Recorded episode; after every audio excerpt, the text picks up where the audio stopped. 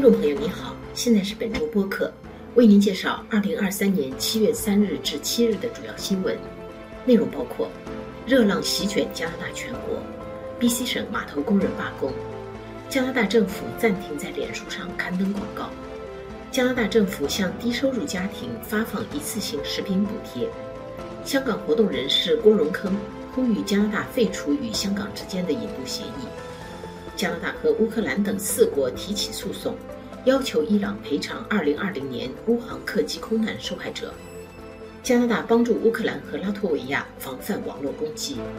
两名加拿大原住民律师被任命为参议员。下面请听详细内容。加拿大气象预报部门本周发布的高温警告涉及多个地区，安大略省和魁北克省南部已经连续四天高温。星期四。加上湿度影响的体感温度在三十五到四十度之间。多伦多市最高气温三十摄氏度，体感温度三十七摄氏度。这两个省的气温星期五略有下降，但是在西海岸、西北地区南部和 BC 省的高温天气将持续到星期天。加东新布伦瑞克省的高温从星期四开始，并持续到周末。缅因大学根据卫星数据和电脑模拟进行的测算显示。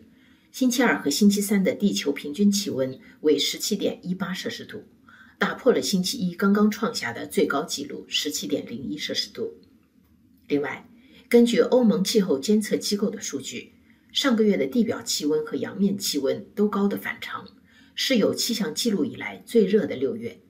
加拿大、印度、伊朗和墨西哥等国家的气温高出正常水平，墨西哥有一百多人因高温死亡。B.C 省七千四百多名码头工人的罢工仍在继续，该省三十多个港口陷于停顿，包括加拿大最繁忙的温哥华港口。经济界人士警告说，如果罢工持续下去，势必对加拿大经济产生严重影响，扰乱加拿大供应链甚至国际航运。加拿大商会呼吁联邦政府介入这场劳资冲突。一名商会发言人说：“B.C 省港口停顿一个星期。”可造成高达五十五亿加元的经济损失，因此政府必须迅速介入，如果必要的话，甚至通过立法强迫复工。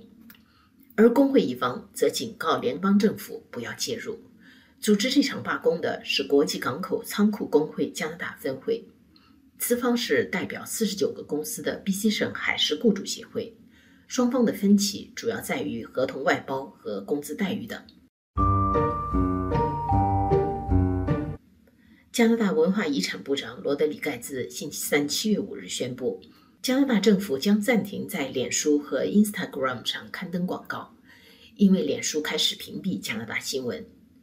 六月二十二日正式生效的加拿大在线新闻法规定，互联网公司必须向新闻媒体交纳一定费用，才能转载或提供其内容的链接。这项法律受到脸书和 Instagram 的母公司 Meta 和谷歌等互联网巨头的强烈反对。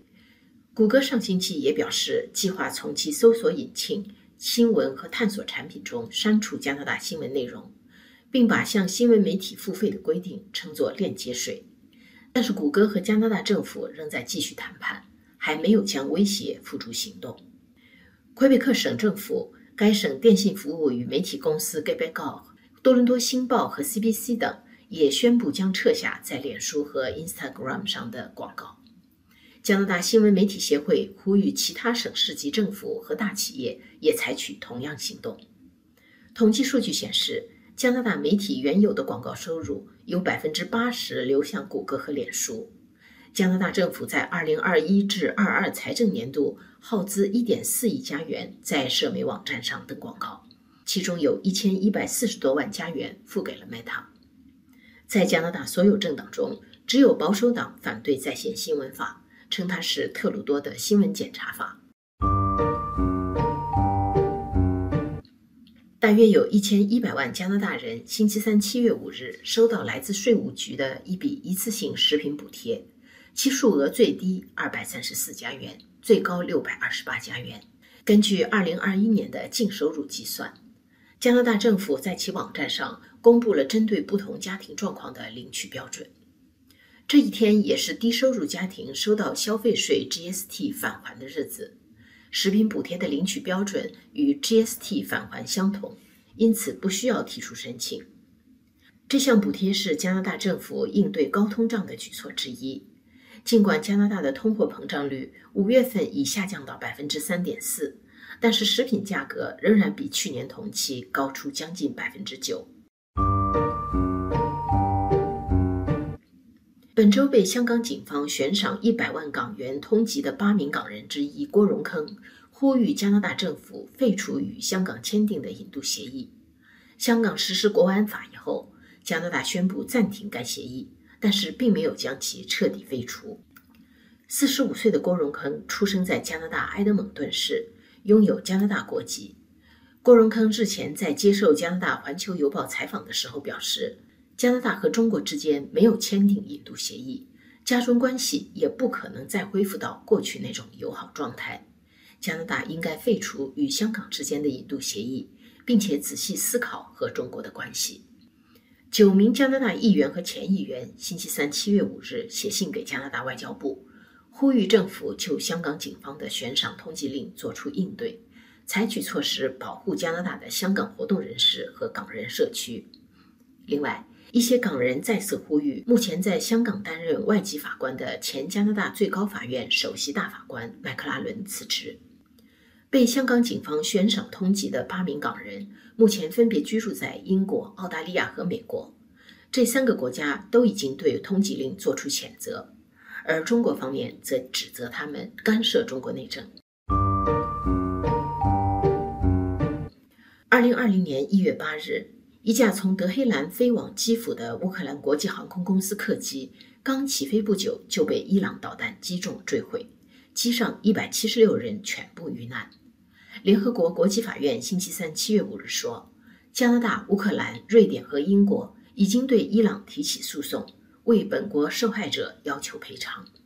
坠毁客机上的大部分乘客原本是要在基辅转机飞往加拿大。有一百多人是加拿大公民或永久居民，许多乘客是寒假后返校的伊朗留学生和学者，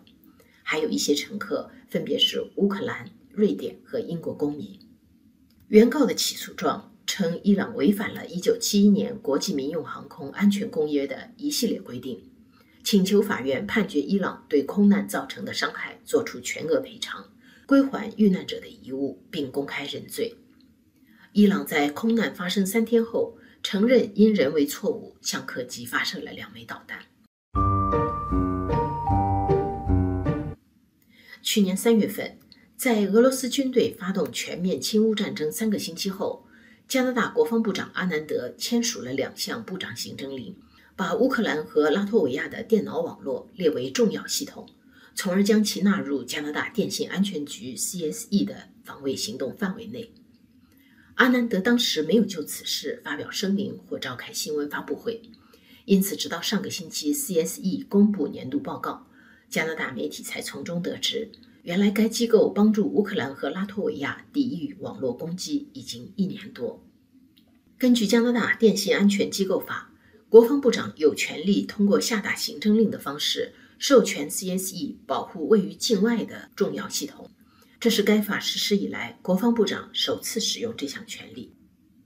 根据 CSE 年度报告以及该机构发言人的介绍，加拿大的网络援助行动包括向乌克兰通报网络敌情，派人去拉脱维亚提供协助，并进行联合防卫行动。CSE 发言人霍克说：“拉脱维亚是北约成员国，这些协助行动向欧洲地区的盟友表明。”加拿大将支持他们抵抗和挫败俄罗斯的攻击。霍克同时也指出，根据加拿大电信安全机构法，CSE 在保护境外重要系统的时候，只能采取防卫行动，无权采取主动攻击行动。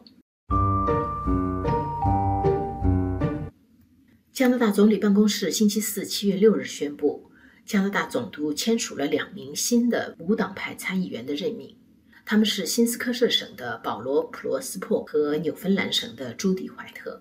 两人都是原住民律师。怀特毕业于达尔豪斯大学，曾担任纽芬兰省原住民事务部助理副部长。普罗斯珀曾在2013年至2020年期间担任部族首领，近年转任第一民族大会的地方分会主席。自二零一五年十一月特鲁多政府上台以来，已经有七十名无党派人士获得参议员任命。自二零一六年起，所有加拿大人都可以自荐，然后由一个独立的参议院任命咨询委员会审核和推荐。